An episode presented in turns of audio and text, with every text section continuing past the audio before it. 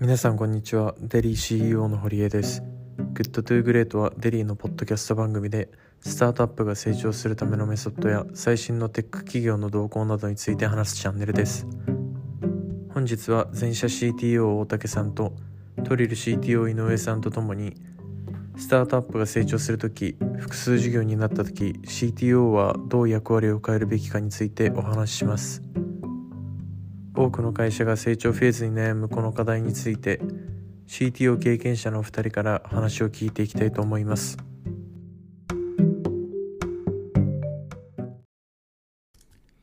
はい。ということでめちゃくちゃ久しぶりの配信になりますけれども全然続いてないポッドキャスト。どれ どれどれぐらいやってない ?1 年ぐらいやってないのかな？半年ぐらいやってない気がするんですけども、あの久しぶりにちょっと採用強化したいということでやろうという感じでお願いします。で今日来てもらったのはえっと大竹さんと井上さんでで、まあ、今回テーマがスタートアップがスケールするとき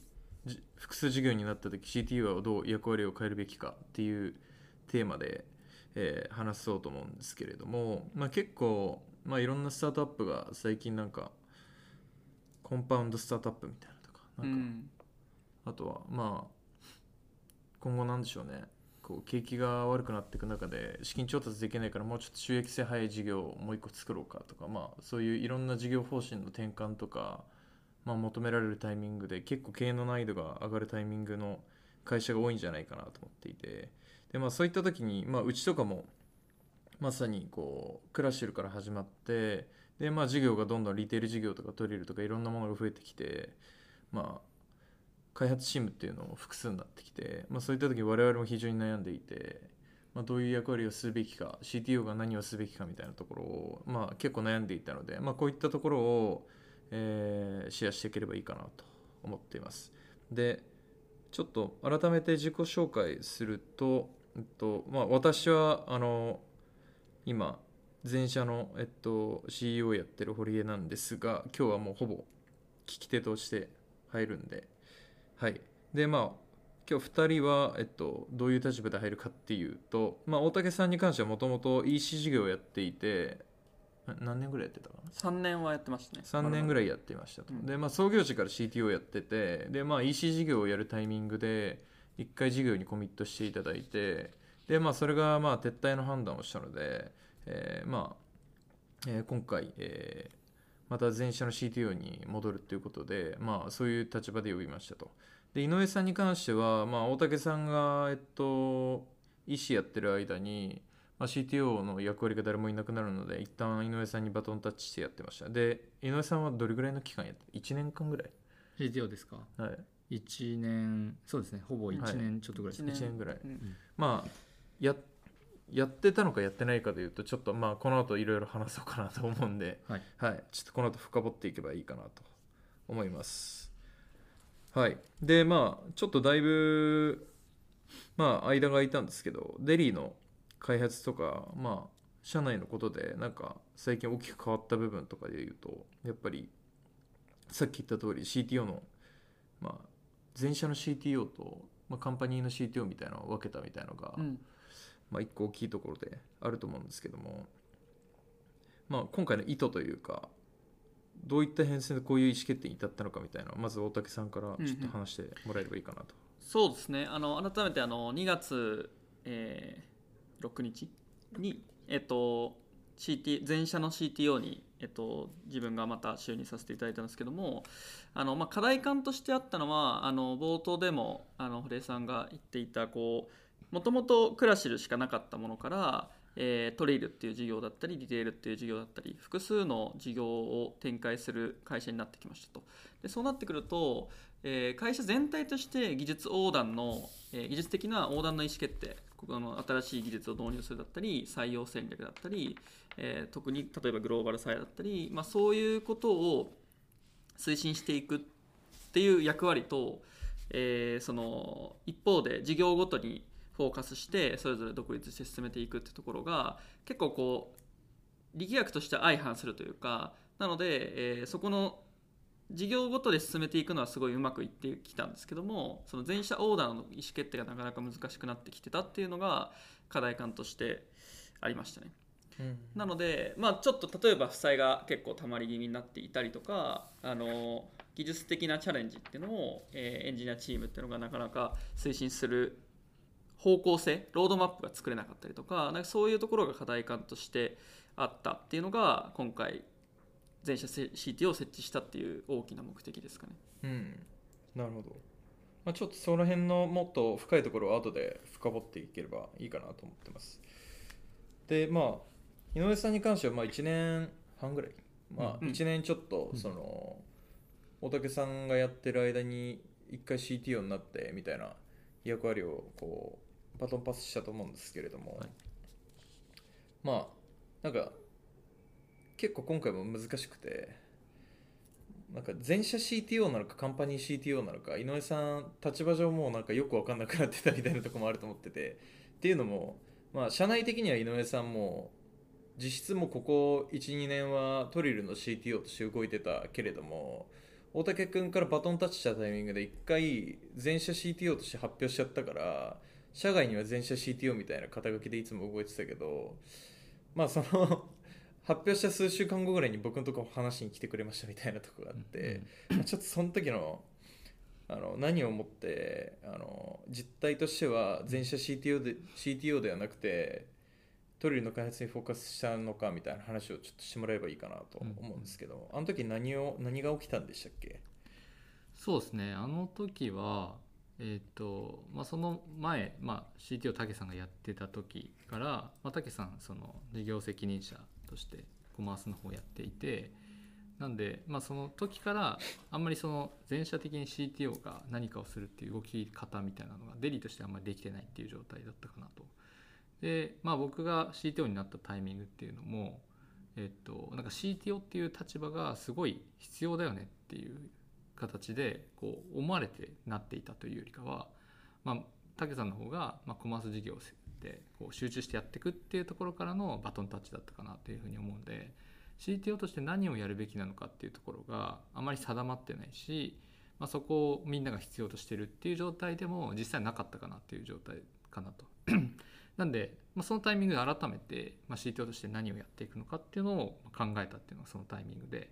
もちろんやんなきゃいけないこともたくさんあったっていうところはあれど、まあ、そのタイミングにおいてはやっぱりまあデリーとして僕が何にフォーカスすれば一番成果が出るのかっていうところがあの果たして CTO としての役割なのかどうなのかっていうところを考え直したっていうのがあの課題感としてはあったっていう感じですね。うんなんでまあそのその時に別にトリルに決まったっていうところはあれど、まあ、別にフラットに考えてどこにしますかっていうところをちょっと整理して、うんまあ、堀江さんにちょっとぶつけたみたいなところはありますね。最初の数週間動いてみてなんかこう違和感みたいなのがあって僕に連絡してきてくれたと思うんですけど、ん。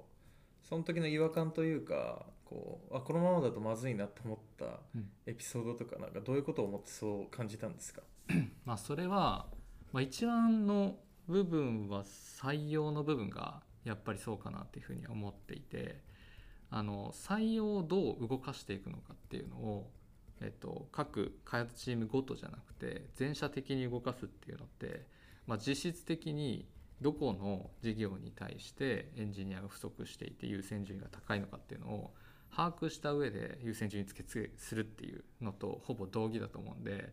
それをやるっていうことのその時点での難しさっていうのはめちゃくちゃ高かったなっていうのはありますね。その当時あの数字が完全に見えてとかうんあの事業ごとになんか将来性とかそういうところもまだまだ中途中で過渡期で可視化されている場合わけじゃなかったので、まあ、そこに対して採用をなんか全社的に動かすなんか判断をするっていうこと自体が結構難しいのはその当時感じましたね。なるほど実際そのまあその後すぐなんか土日にちょっと急に呼ばれて急に呼ばれたからなんか井上さん辞めるんかなと思ってまずいなと思ってまあ呼び出し方が。呼び出し方がうわ嫌な連絡だなと思って話したらまあなんかそういう話が来てああまあだったら井上さんがそう思うんだったらまあそうした方がいいねってことででまあ当時クラシルってすごいあの採用力もあったし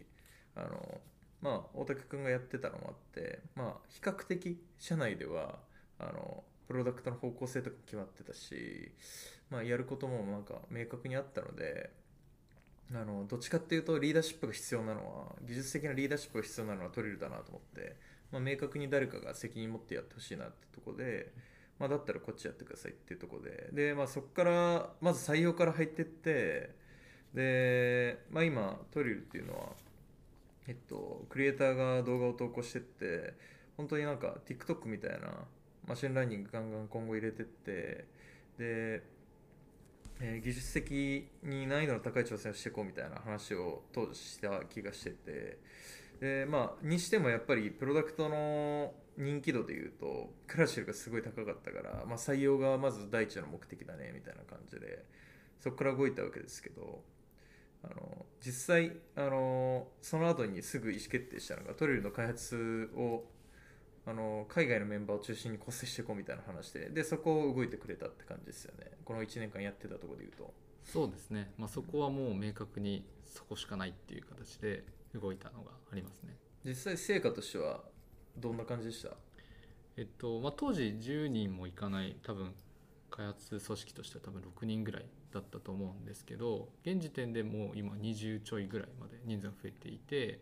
半分ぐらいはもう外国籍っていうところがあるので、まあ、一定このタイミングでこの期間においてはある程度のとこまでできたかなっていうのはありますね。うん、まあそうですよねまあそのデリーの中としても日本人の方だけだとエンジニア不足してるっていうのはもう明確に分かってたのでで僕らのサービスはグローバルで戦えるサービスを作りたいって常に思ってやっていていつもボトルネックがエンジニア採用だよねってなってた中でまあ1個のチーム自体がすごいエンジニア必要だけど日本人を取ろうとするとまあカニバっちゃったりだとか採用チームの入り口がこうかぶっちゃったりするみたいな課題感があって、でそういった中で違うチャンネルが強化できたっていうのが一個大きい収穫かなと思ってます、でこれはまあ今後この成功事例があってまあ結構ワークしてるからじゃあ次は他のチームにも展開していこうみたいな流れなんですかね、今後は。そうですね。やはりあの、まあ、一番最初すごい大変だったと思うんですけどあの周りは例えばドキュメント整備したりとかミーティングの英語化とかそういうところ立ち上げ大変なんですけどやはり回り始めるとあの国内でも外国あの例えば英語だけで働ける環境を提供できる会社ってなかなか多くなかったりするのでそれだけでも優位性を作れるというところがあります。で今トリルメインで、えー、とグローバル採用を進めてるんですけどもじゃあこれをクラシルだったりリテールだったりっていう他の、えー事業部に展開していくとよりレバレッジが効いてじゃあクラシルが今後このサービスをどんどんグロースさせていくときにエンジニア採用がボトルネックにならない状態っていうのは結構作れるイメージが少しずつ出てきてるっていう感じですね。うんなるほどですねまあ今後まあ会社としてはなんかその心理的な抵抗が1年目の結構ネックになるかなと思ってたけどそこはかなりクリアしたかなと思ってて、うん。当たり前になってますよね。うんうん。社内で英語のミーティングがあったりだとか英語のインタビューが行われてたりだとかあとこれみんなができるわけじゃなくて何て言うんだろう。もうほとんど意思の問題なんでやるってなったら、うん。こう分からないなりにみんながこうトライしてくれてそこは思ったよりこう社内のメンバーの英語へのモチベーションが非常に高かった年だなと思ってて、そうですね。その協力もあってなんか割とうん。思ったようなトラブルは起きなかったですよね。うん。まあやってみるやはり一番さややらない時の方が不安が大きくて実際入ってみるともちろんその外国籍だったとしてももうひ人と人とのやり取りなんであのなんかこうボディーランゲージで伝わることも全然あるし、まあ、そこの01がやっぱり一番難しいかなと思って、うん。あの心理的には難しいかなと思っててでそこは今回トリルに井上さんが逆にフォーカスしたことですごい一気に進んだポイントですね、デリー社として。そうですね。まあ今話したように、まあ、英語化とかもどんどんどんどん進めていく中でこれが全体にフォーカスしてたら、まあ、なかなかできなかったかなとは思うんで、まあ1個のチームに絞ってそこから成功事例作っていくってこと自体が当時一番レバレッジかかったことなのかなとはうん。思ってます。まあ、というのと、まあ、やっぱりあの発表しちゃったゆえに数週間後にやっぱりカンパニー CTO になりましたみたいな発表 わざわざ発表する必要もなかったしちょっと言うの恥ずかしかったんで言ってなかったけど、まあ、実態としてはほとんど全社 CTO はやってなくて実態としてまあ我々の会社の中では、えーここ12年全社 CTO の役割っていうものが不在であったと。でそういったことでこう起こってきたうん。課題感とかがあるから今回の意思決定につながったと思うんですけど何がこううん。一個にフォーカスして成功事例もできましたと。ただ一方で何かまあトレードオフもあったわけじゃないですか、うん。でまあ大竹君がクラシル側からいなくなってるから、うん。実態あのクラシルには技術的な責任を持つ人っていうのがちょっと不在になったよねっていうのがまあ正直あって、まあ、それはしょうがなかったと思うんだけどな何がこう、起きた？その間に。なんか課題として、まあ、じわじわだと思うんですけどあの一番大きいのは、えっと、エンジニアリング部門がそれぞれのカンパニー事業部ごとにこう存在するっていうフォーマットでやってて、えー例えば機能開発だったり事業直結のプロジェクトっていうのはすごい進みやすくなる。機動力が上がった一方で、えっと、じゃあ中長期で開発生産性いわゆる開発者体験が落ちていってる技術的負債がたまったり新技術が導入できなかったりっていうのを誰が意思決定するんだっていう時にじゃあ事業責任者意思決定するのはなかなか難しい事業の PL を持ってるしじゃあプロダクトマネージャーも当然プロダクトの,、えーその発展の意思決定の方が優先されるのでやはりここに横断的にあの意思決定ができる機能というか会社としてそういう機能があることによって、えーリソースマネジメントのバランスが取れるっていうふうになるかなと思っていますと。で実際やはりこう一個一個自分が去年ぐらいからその CTO としての動きを始めた時にも去年末だよね。去年末に、うん。はい、動き始めた時にもやはりこう実はこういう負債が溜まっていて生産性が落ちてるっていうのは一人一人ヒアリングするとやっぱ出てくると。ほぼみんなメンバーと個別に1回は話してたよね。そうですね。でまあそこにおいてじゃあこれって改めて整理自分はやっぱ事業部の方も見てた3年間見てたっていうのもあるので事業側の理解も一定あるつもりとしてこれバランスで考えた時にも今ここの技術負債を解消したり新技術導入したりっていうのをやった方がいいんじゃないかっていうのを、まあ、フラットに言える立場としているかなと思ってて、まあ、そこも結構全社 CTO としてバンと置くっていうののメリットかなと思いますね。なるほど。ありがとうございます、まあ現状のそのデリーの開発チームの課題感っていうのが、まあ、結構浮き彫りになってきた数年かなと思っていて、まあ、例えば採用力がうん。あの発信する人がいなくなったゆえに格段に落ちるとかあとまあグロースとか、まあ、あと売上利益とか KPI 市場主義になっていくとどんどんその開発視点での生産性の低下みたいなところにこうメスを入れる人がいなくなる。まあ一瞬生産性というか開発が進まなくなることへのこうトレードオフの意思決定ができなくなるとか、うん。その辺っていうのはやっぱり能力云々というよりはそこに対して責任を持ってる人が一定なんか、うん。あの進言できるような状況になかったっていうのがまあ大きい問題ですね。そうですね。ん。なんか自分的なその理由を深掘って考えるとポジティブな面としてデリー社としてのその経営管理能力ってここうん1年から1年半で飛躍的に上がったかなと思っていてでそれぞれの事業の PL 管理とかあのコスパとかそういうのをしっかり計算できるようになりましたと。でそがゆえにじゃあ PL に現れないその技術的な負債だったりエンジニアリング的な課題感だったりっていうのをは、まあ、直接的には PL には現れにくいのでそこも含めて議論ができる存在っていうのが逆に言うと必要になってきたのが今のタイミングなのかなと思いますね。うんなんか個人的にもここ数年で、えっと、退職された方とかのログとかを見ててもあほとんどがなんか我々要因で防げた問題があの退職が多かったかなと思ってて、なんか技術的チャレンジが作れたかどうかとかあの働き方のスタイルが、うんまあ、結構あのうちが出社型だったところから、うん。あのもっとリモートに早くすべきだったよねとか、まあ、それもちょっとまた後で話したいと思うんだけれども、なんか、まあ、ゲームが変わった中でこうもっともっとあの変化しなきゃいけないタイミングがあっただろうけれどもいろんな制約の中でそれを決めきれなかったみたいなところが結構経営者としては反省かなと思ってて、まあ、そういうのもっとなんか普段から開発者のこう体験とか、あのエンジニア自体のにとっての魅力的な職場なのかどうかみたいなところって、うん。あんまり普段の会話の中で頻繁になんか今まで出すこと出す余裕がなかったというか、んで今も別に余裕あるわけじゃないんだけど、まあ、その辺がまあここ半年ぐらいでより多く議論されるようになって結構ドラスティックな意思決定がどんどん出るようになったって感じですよね。うん。そうですね。あのなんか技術例えばエンジニアとしてはやはり一番重要視するのは技術的に自分がエンジニアとして成長できるかどうかっていうところでじゃあ本当だったらこうエンジニアリング的なキャリアラダーがどういうふうに設計されているかっていうのも、まあ、言語化していればあの全エンジニアリングのメンバーもなるほどって言ってこう成長しやすい環境を作れると思うんですけど例えばそういうところがなかなか定義するアクションが取れてなかったりとかその辺も結構課題感としては今なって進めているって感じですね。うん、よく話してたのがあのデリーに入らない理由みたいなのをまずどんどん潰していこうみたいな、うん。入らない理由みたいなのがでも結構今まであったなと思っていて。ただなんでそのそこに踏み切れなかったのかみたいなところで言うとまあ例えばこれもちょっと別の回で話そうと思うんだけど、まあ、直近だとあの大きい意思決定としては、まあ、CT を変えたこととか開発部として動き始めたこととか、うん。あとまあグローバル採用を始めたこと。で、まあ、あと最後1個がリモートワーク始めたことみたいなのがあって、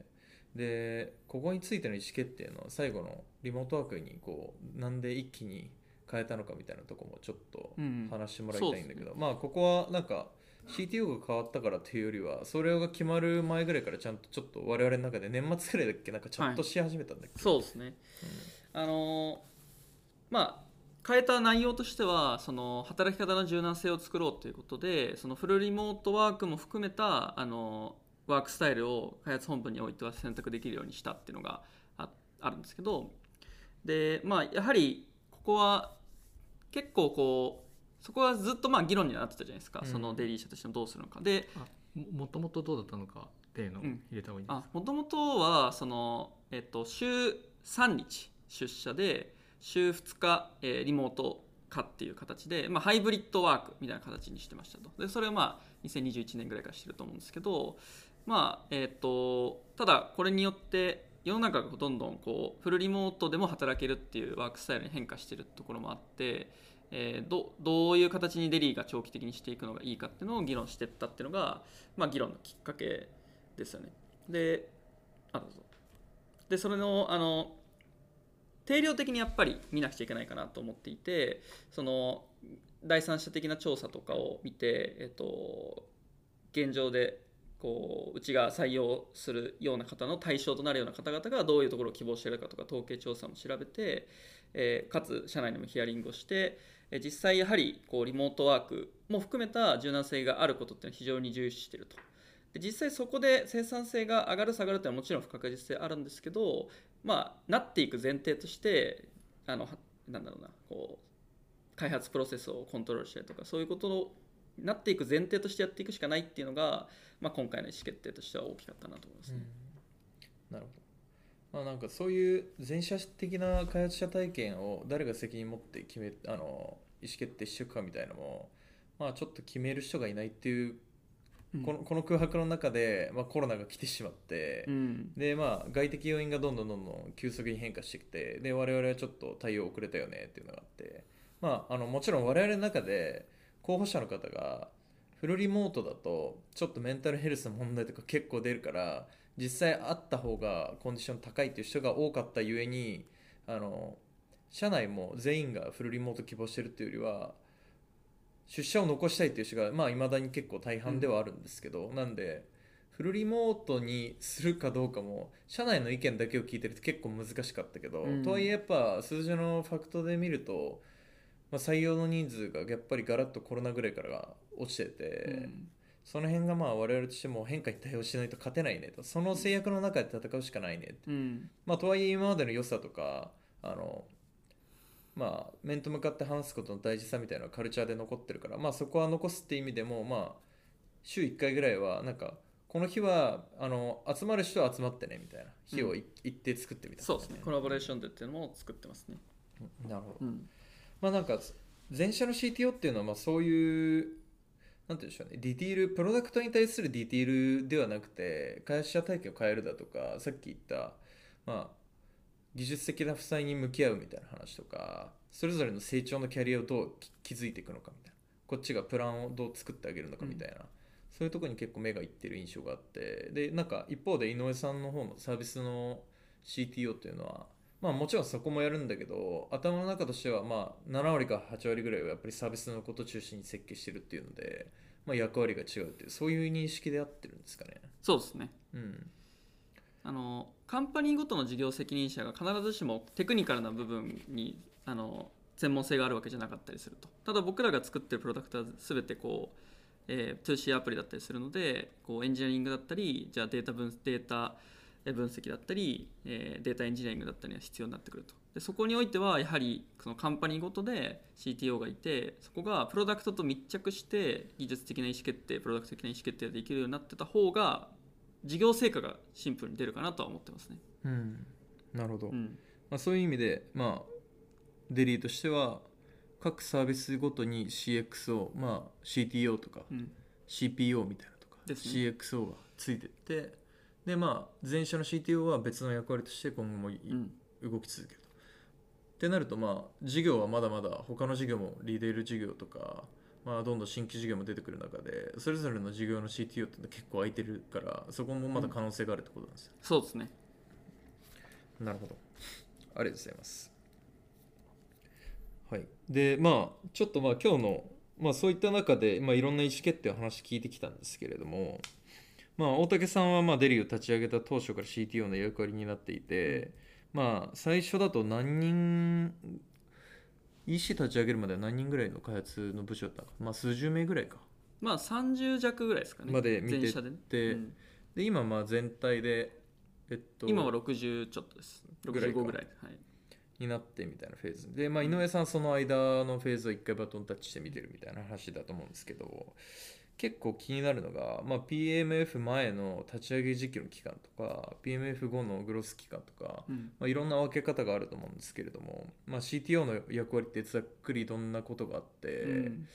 何が重要かみたいのは、まあ、ちょっとじゃあまず井上さんから聞いてみますか。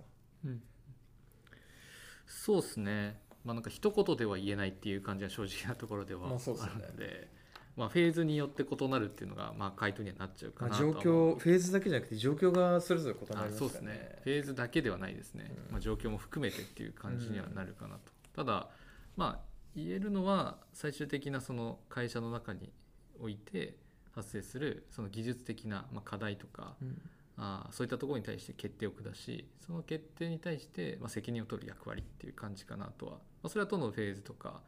あの状況に応じても一致してるかなっていうのは思ってますね。まあ、その役割がいないと多分その今言ってたあのデリで起きた課題とかっていうところが発生するんじゃないかなとは思うんで、うんまあ、そういう役割にはなるのかなとは思いますね。PMF までの立ち上げの期間とかは特にどんなことを意識してます、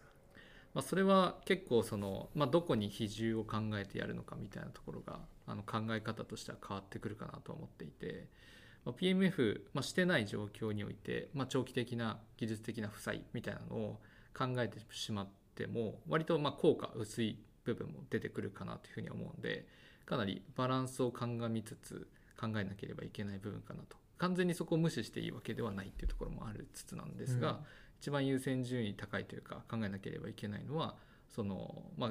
PMF 成功させなければいけないっていうところなんで、まあ、そこにフォーカスしつつも、まあ、フォーカスあのその成功後にもちゃんと、まあ、開発を継続していけるように最低限度の部分はバランスを見るみたいなところが求められるかなと。で自分自身ももちろん手を動かすっていうところが求められるかなとは思いますね。なるほど。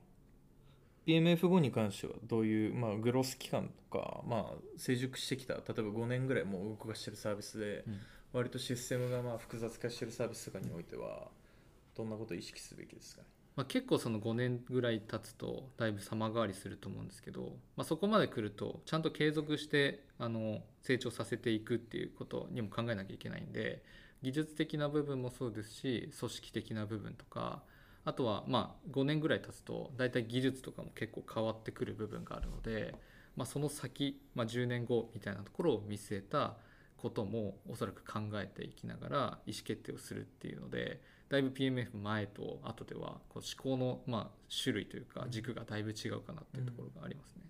なるほどうん。ありがとうございますなんか他社の CTO の方とか見てると意外と本当に何て言うんだろう。ものすごい泥臭いことをやってるなっていう感覚があって特にうち社外取締役にあのレイ X の松本さん入ってもらってますけどなんか採用会食めちゃくちゃ頑張って入れてたりだとか本当になんか月のうちのかなりの時間を採用に費やしてたりするんでまあそのレイ X ぐらい立ち上げまあ立ち上げって言っていいのか分かんないけどまあ彼らの中では多分まだ立ち上げだっていうと思うんだけども組織はどんどんどんどんこうもっともっとエンジニアが必要だってフェーズにおいてはなんか本当に小難しいことを周りから見えるよりやってるっていうよりはとにかくなんか自分たちの採用の魅力を1対1で伝える時間をものすごい費やしてたりだとか見てても思ったより CTO って営業営業職に近いぐらいのレベルで泥臭いんだなとかうん。そういうのをなんか見てて思いましたね。うん。そうっすね。大竹君はなんか CTO まあどフェーズの切り方とか、まあ、人数規模とかそういうのでもいいんだけれども、ね。まあ、どういう感じで CTO の役割みたいのを？うん、僕そうですね。あのこうクラシルやる前からあのデリにはいるんですけどもあのクラシルを立ち上げる時とかはあの自分しかエンジニアがいなかったので、まあ、選択肢ないんですけどあの全部コードも書くしプロダクトを立ち上げてとにかくプロダクトとしてローンチするところにフォーカスしたっていうのがまあ一番最初ですね。でその後ももうあのとにかくチーム化しなくちゃいけないってことで、えーそれぞれのじゃあバックエンドだったりフロントエンドだったりデザイナーっていうところを、え採用していくっていう採用活動に次時間使ってで最初はもう採用はなんかこうエージェントとかはなかなか使えなかったりするのでもうほぼ全部リファラルで採用していくっていう形ですよね。でその後徐々にこうワンオンワンの仕組みを整えたりとかマネジメントだったりあと、まあ、スクラムで開発しようとかそういう一般的なモダンなプロダクト組織の形を徐々に作っていくっていうところがありますね。で今さっき堀江さんおっしゃってた通りでそのトップレイヤー採用するっていうのも仕事かなとは思っていてまだまだうち完璧にできてるわけじゃないという前提でいくと例えばあの今 CX をやっている坪田さんだったりとかはもともと知り合いだったりする知り合いだったんですけどあの何回もこう会いに行って堀江さんも来てもらってたランチして、まあ、ちょうどいいタイミングだったのでじゃあクラシル当時のクラシルの CXO 今だったら前社の CXO になってもらうっていうのを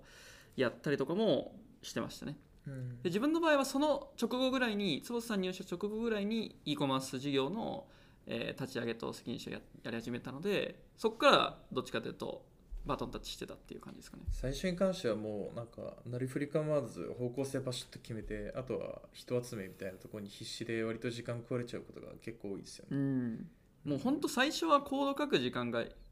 もう80%以上だとですね、うん。あの最初の1年とかは。その後なんかこうまあさっき言った5年ぐらい経ってきたフェーズにおいてはまあうん。クラシルとかまさにそんな感じだと思うんだけど、まあ課題感とかどういうことを意識しないと CTO としてワークしなくなるか。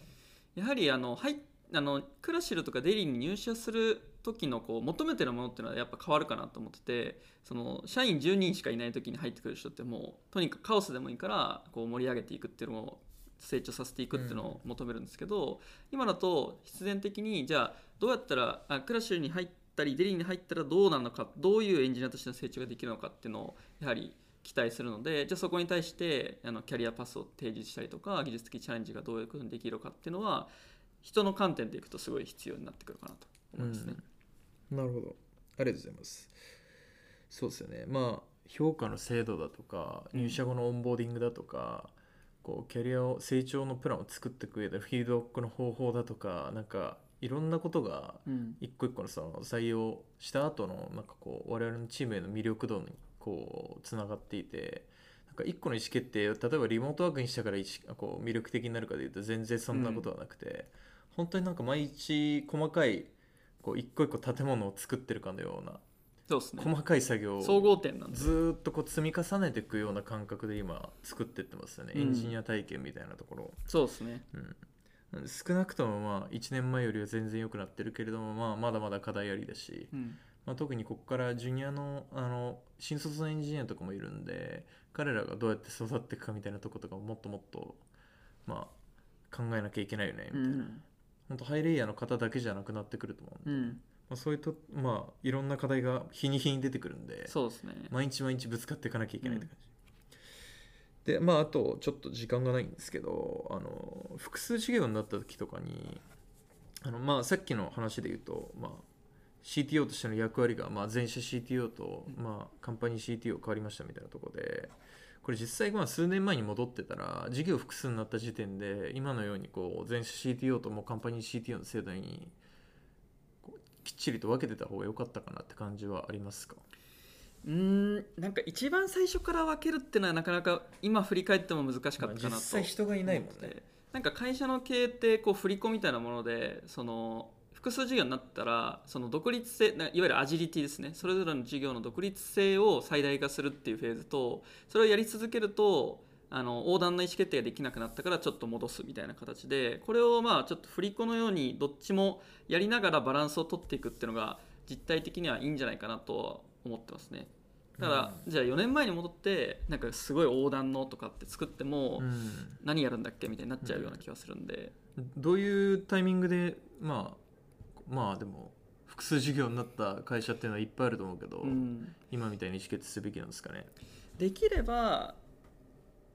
やっぱり CTO って存在はいた方がいい常にいた方がいいと思うんですけどそのじゃあ経営会議とかで必ずこう技術的なえー課題感っていうのを共有しつつ、まあ、これは今対処しなくていいよねみたいなフェーズからどっかのタイミングでこれ結構致命的だよねっていうのがあると思うんですよ、ちょっと先回りするぐらいで動くのがよくて、その早早くこう分割しすぎるとなかなか難しくななんだろう機能しなくなってくるとか過剰になっちゃうんじゃないかなと思うんですね。僕らで言うと、まあ、EC のことがなければ1年前ぐらいに作ってもよかったかなって感じかもしれないですね。うんうん。なるほどはい。まあちょっといろいろ話を聞いてきましたがちょっとまだ今回リモートの話とかグローバル化の、うん。まあ進捗とかもうん。いろいろ聞けてないことがあったり、まあ、今後の課題感とかに関しても、まあ、もうちょい深掘りたいことがあるんでちょっと次回以降で聞きたいなと思うんですけれども、まあ、ちょっと最後に2人ともまあ今後のミッションに対して一言ずつもらってちょっと締めたいと思うんですけれどもはい。なんか全社 CTO としてまずうん。ちょっと最後一言ずつ、はいそうですね。全社 CTO として、まあ、やっぱり一番やっていきたいのは世界的に競争力のあるテックカンパニーを作るっていうのが一番やりたいことかなと思っていて国内だけで戦ってる前提じゃない会社だとかサービスだったりするのでその時にじゃあ PMF したけどスケールしなくてエンジニアリング力が弱くて負けるみたいなことは絶対避けたいなと思っていてそのためのグローバルサイドだったりえーその技術的か会社体系の向上だったりっていうのにつながると思うんで、まあ、そこをやるために必要なことをどんどんやっていくっていうような時間にしたいなと思ってます。ありがとうございます、井上さんなんかはい。あれば、えっと、そうですね。僕はあの、まあ、フォーカスすべきポイントはトリルっていうところなんで、まあ、トリルの事業、まあ、プロダクトっていうところを、まあ、成功に、まあ、導くっていうところがメインのフォーカスポイントだとは思っていますと